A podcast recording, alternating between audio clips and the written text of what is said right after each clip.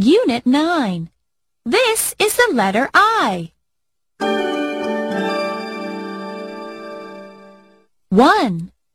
Trace the big I. Please count and trace with me.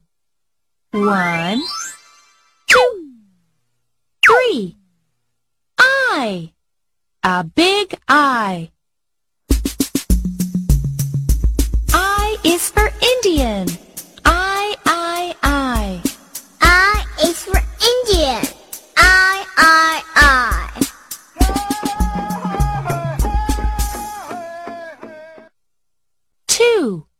Trace the little I. Please count and trace with me. One, two. I.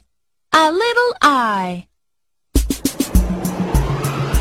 I is for igloo. I, I, I. I is for igloo. I, I, I.